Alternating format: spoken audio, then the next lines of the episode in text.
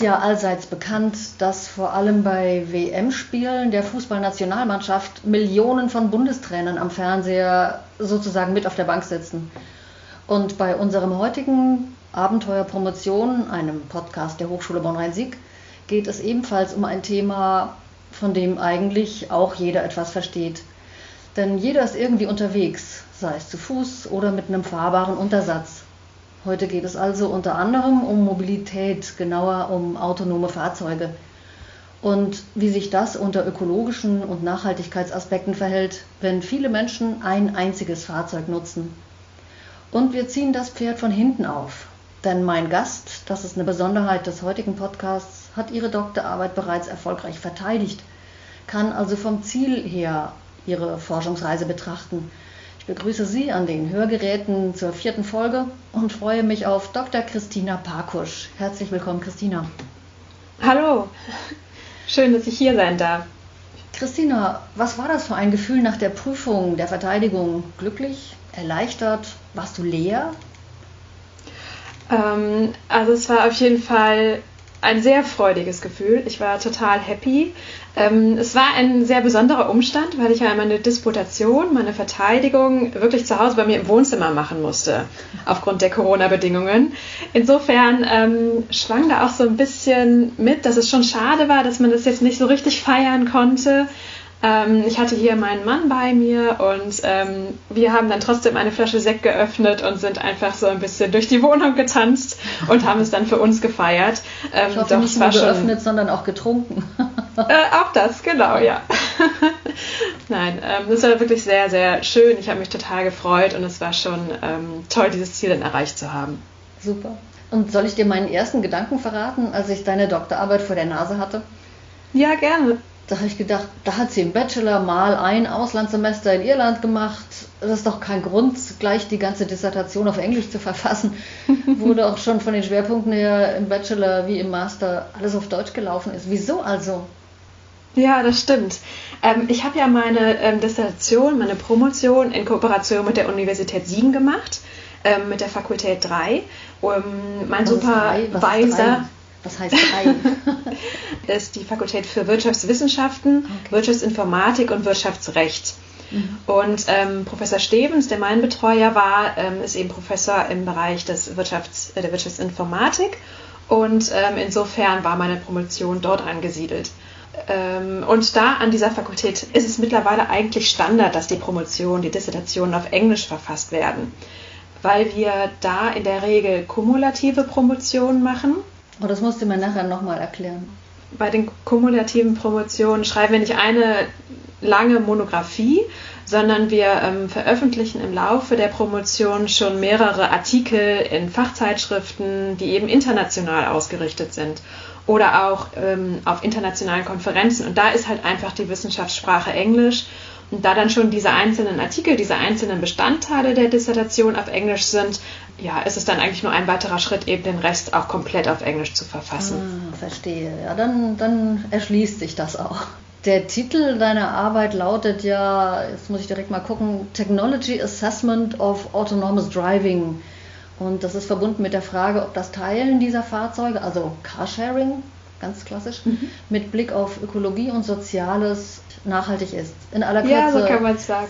Was muss ich mir darunter vorstellen, beziehungsweise wie lautete deine Forschungsfrage dazu?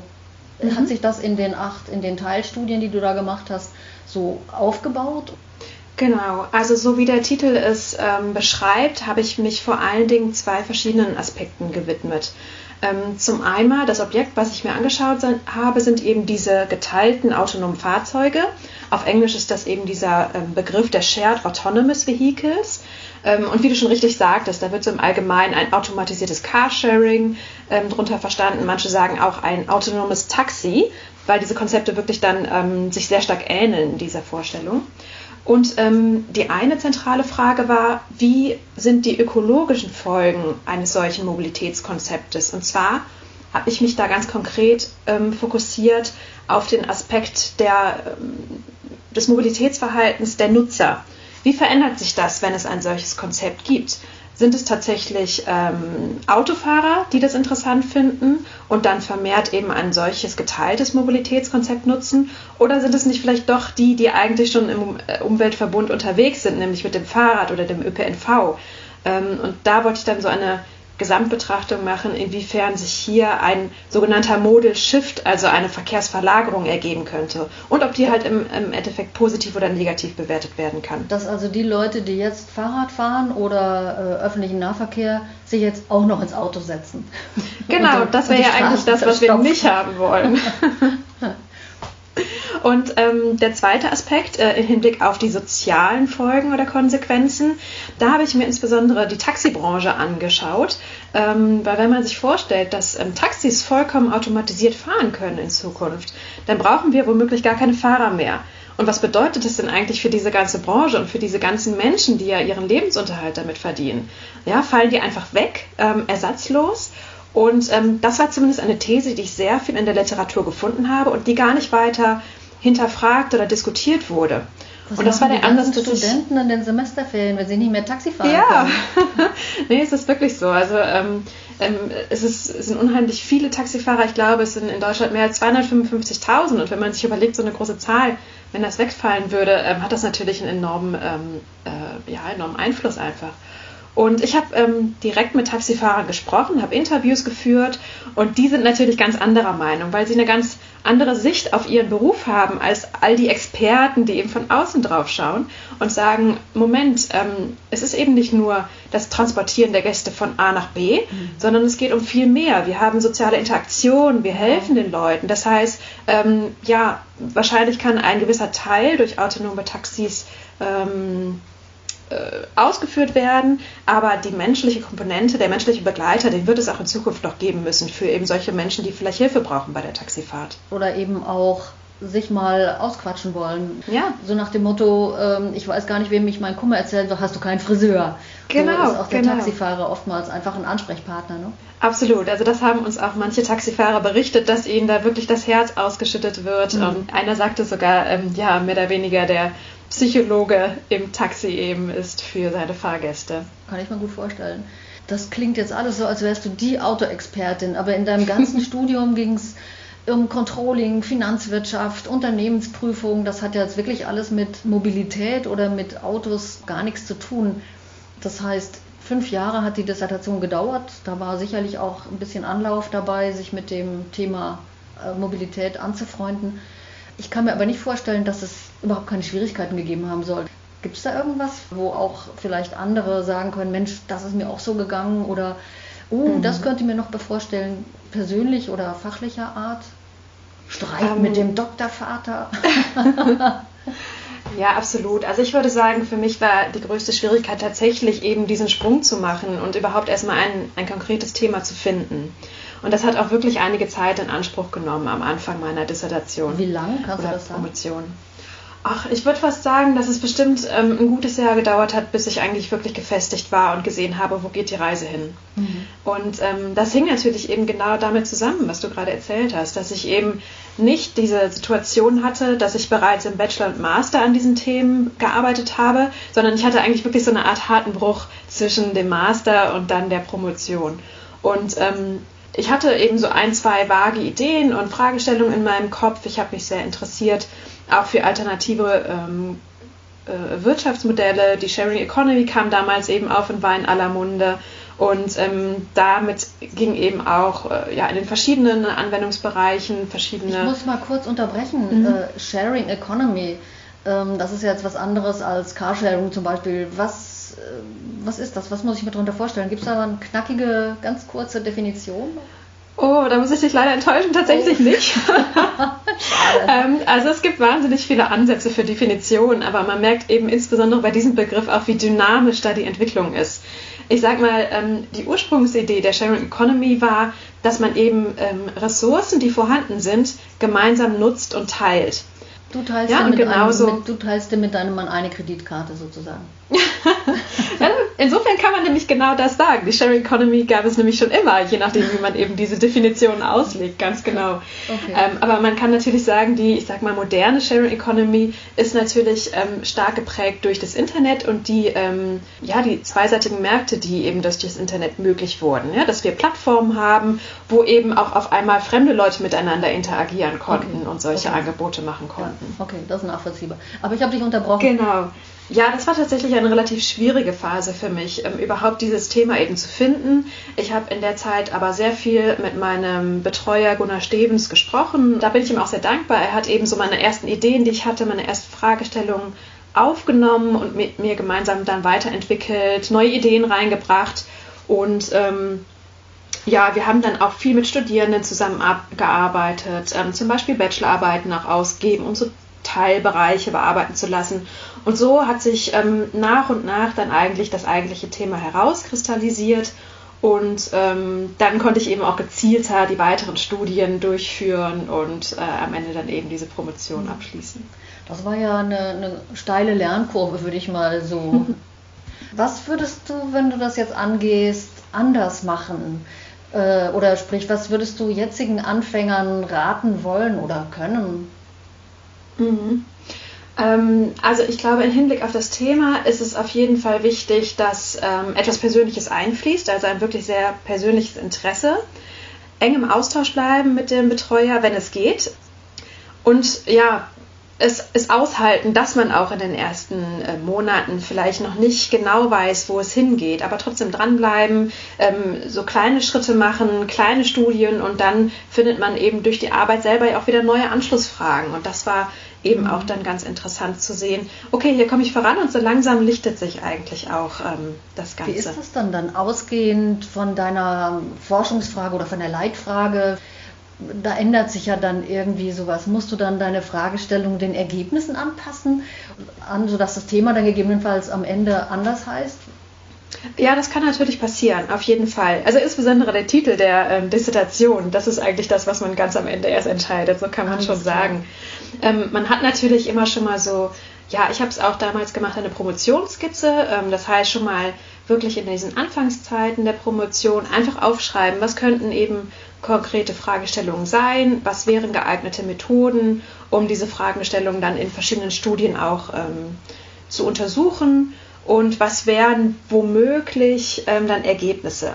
Ja, und dann hat man vielleicht so ein, ich sag mal, zwei- bis fünfseitiges Dokument, wo das schon mal. Ein Exposé, sowas. Genau, eine Art Exposé, ähm, wo man diese Gedanken schon mal aufgeschrieben hat.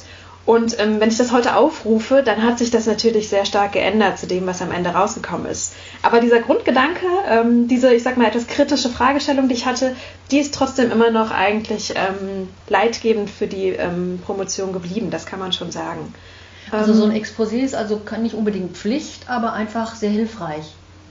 Auf jeden Fall. Es ist äh, nicht zwingend Pflicht, es kommt ein bisschen auf die Betreuungssituation auch an. Es gibt verschiedene äh, Situationen, wo man es anfertigen muss.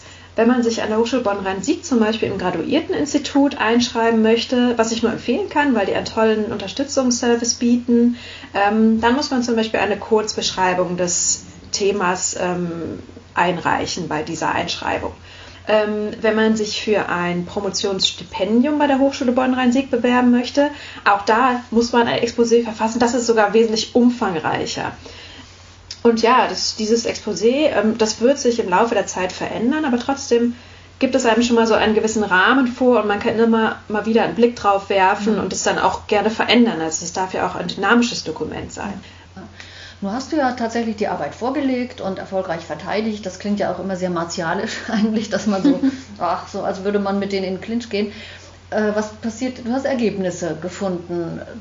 Da will ich jetzt gar nicht so drauf eingehen, welche Ergebnisse das sind. Aber ich gehe mal davon aus, dass sie praxisrelevant sind, dass sie also was, dass man was damit anfangen könnte. Was passiert dann? Mhm. Landen sie jetzt einfach in der Bibliothek zusammen mit der Arbeit und irgendjemand muss zufällig drauf stoßen? Bringst du das selber auf die Schiene und wenn ja, wie? Ähm, ja, tatsächlich musste ich ja jetzt alleine schon in diesem Promotionsprozess meine Dissertation veröffentlichen. Ähm, das habe ich jetzt gemacht über die Universitätsbibliothek der Universität Siegen. Das heißt, da kann man sie schon abrufen, jeder kann sie anschauen. Ähm, aber ja, damit natürlich ähm, die Ergebnisse dann auch noch irgendwie in die Welt getragen werden, äh, ist das nur ein Punkt, aber da müssten die Leute natürlich selber drauf kommen, auch reinzuschauen. Ja, ich hoffe natürlich, dass ich eben meine Ergebnisse, meine Erfahrungen in, in Diskussionen, in vielleicht auch weitere Forschungsprojekte einbringen kann, damit sie eben auch mehr Gehör finden und auch die den Einfluss vielleicht nehmen können, ja, den ich mir vorstelle. Das wäre schön, das wäre ein großes Ziel, aber es wäre natürlich toll, dass es ähm, eben nicht nur auf dem Papier gelandet ist, sondern vielleicht dann doch in irgendwelche Köpfe noch mit rein. Also du wirst das selber aktiv nicht machen, aber bei jeder Gelegenheit andere darauf stoßen, dass es das gibt. Ja, ja, mhm. ganz genau. Okay. Du arbeitest ja seit Anfang dieses Jahres 2021 als Geschäftsführerin des Instituts für Verbraucherinformatik. Mhm. Und äh, Direktoren sind unter anderem deine Betreuer, deine Doktorväter, die Profs Dirk Schreiber und Gunnar Stevens. Ja, ganz genau. Hast du die Stelle bekommen? Hat das was mit Vitamin B zu tun? Ähm, ja, irgendwo sicherlich, klar. Ich habe lange mit ähm, den beiden Professoren zusammengearbeitet. Nicht nur, ähm, dass sie meine Dissertation betreut haben, sondern ich war ja auch in Forschungsprojekten, ähm, in denen die beiden auch mitgearbeitet haben oder die sie eingeworben haben. Ich denke mal, er hat es getan. Ich, ich gehe davon aus, ähm, weil er mich eben schätzt und eben auch das, was ich bis dahin ähm, gearbeitet habe, geleistet habe und weil ich natürlich auch fachlich und thematisch genau in diesem Feld unterwegs bin. Ähm, die ganzen also letzten nicht Jahre. wirklich Vitamin B, sondern einfach nur an der richtigen Stelle im richtigen Moment gewesen. So kann man es auch sagen. Aber man kann natürlich auch unterstellen, es ist Vitamin B, aber ich denke durch Überzeugung, weil wir uns einfach schon kannten genau, und weil wir unsere Arbeitsweisen kannten. Ja, nein, dann finde ja. ich, dann hat das ein bisschen so eine andere Qualität. das stimmt. Und obwohl du dich jetzt da so wohlfühlst, äh, so hört sich das jedenfalls an, wirst du ja bestimmt irgendwann das Institut verlassen. Du bist dann noch ziemlich jung und da wirst du schon aus innerem Drang heraus wahrscheinlich irgendwann wechseln wollen. Wohin mhm. könnte es nach dem Institut gehen? Auf welchem Feld siehst du dich? Was ist so ein Traum? Passend hm. zu, dein, zu, deinem Hobby der Hüttenwanderungen vielleicht.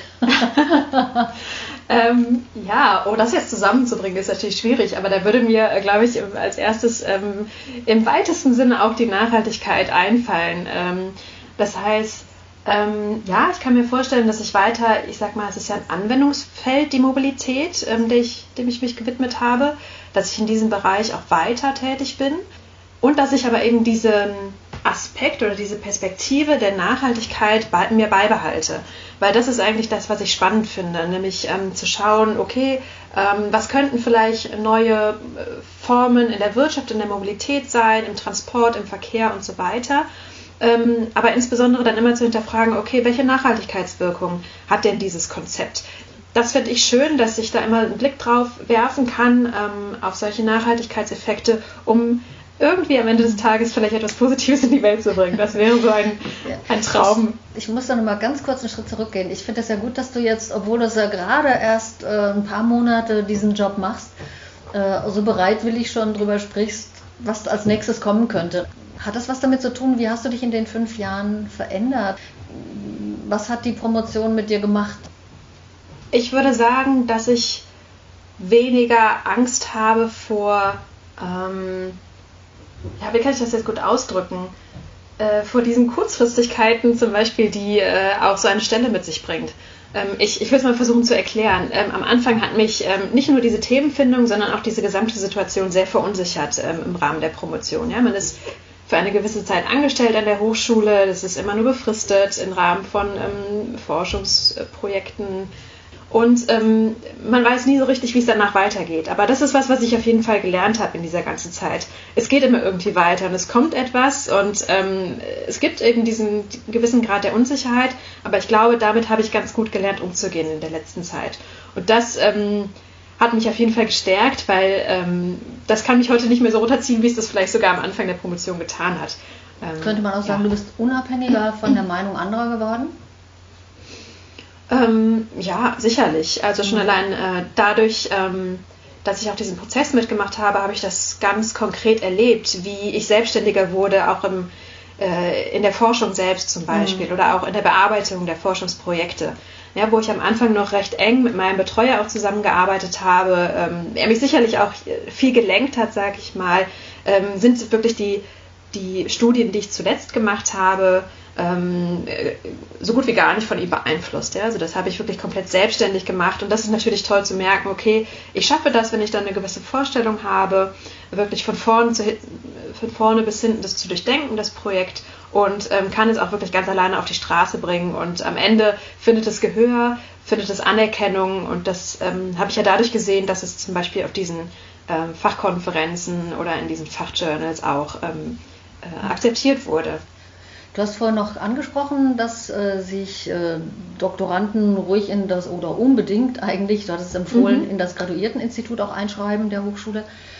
Da drängt sich jetzt für mich die Frage auf, aufgrund deiner, dessen, was du jetzt erzählt hast, wie du dich entwickelt hast, äh, was du an Tipps hast. Stehst du dem Graduierteninstitut jetzt als Mentorin für andere Doktoranden zur Verfügung? Ja, ich, also ich würde das ähm, anbieten. Soweit ich weiß, gibt es da bisher noch kein in, organisierte oder institutionalisierte Form dieses Mentorings. Das ist ja traurig, ne? ähm, ne? Ja, das wäre eigentlich eine gute Idee. Also ich, ich hatte äh, tatsächlich so eine Art Abschlussgespräch nach der Verteidigung. Ähm, aber jetzt habe ich erstmal ähm, sozusagen nichts mehr mit dem Graduierteninstitut zu tun. Aber das wäre natürlich eine tolle Gelegenheit. Also ich, ich mhm. gebe gerne meine Erfahrungen, ja. ähm, meine Tipps auch weiter an die, die jetzt neu ähm, beginnen, eine Promotion zu machen ich mache das jetzt schon und habe auch schon weitergegeben, wo es bei mir so hakt, weil da sehe ich jetzt, sind zum Teil genau diese Probleme, diese Themenfindung, das Reinkommen. Und jetzt insbesondere in dieser Corona-Zeit ist es natürlich noch mal schwieriger, mhm. so einen Start zu haben. Ja. Also, wir haben es auch dieses Mal gehört. Man braucht für eine Promotion einen persönlichen Antrieb unbedingt. Das Thema muss irgendwie das eigene Ding sein. Es muss was mit einem zu tun haben. Und man verändert sich im Lauf der Arbeit, wird selbstbewusster, traut sich mehr zu. Eigenständigkeit des Denkens habe ich äh, auch mitgenommen und das mhm. Vertreten dieser eigenen Gedanken, auch wenn sie vielleicht neu sind. Und dann eben auch sich zu behaupten und nicht sagen, hm, das hat vorher noch keiner gedacht, das darf ich jetzt auch nicht denken. Ja, das war Christina Parkusch. Vielen Dank für deinen Besuch und die Einblicke, die du uns gegeben hast, Christina. Ja, vielen, vielen Dank, Eva. Es hat sehr viel Spaß gemacht. Bis demnächst. Ja.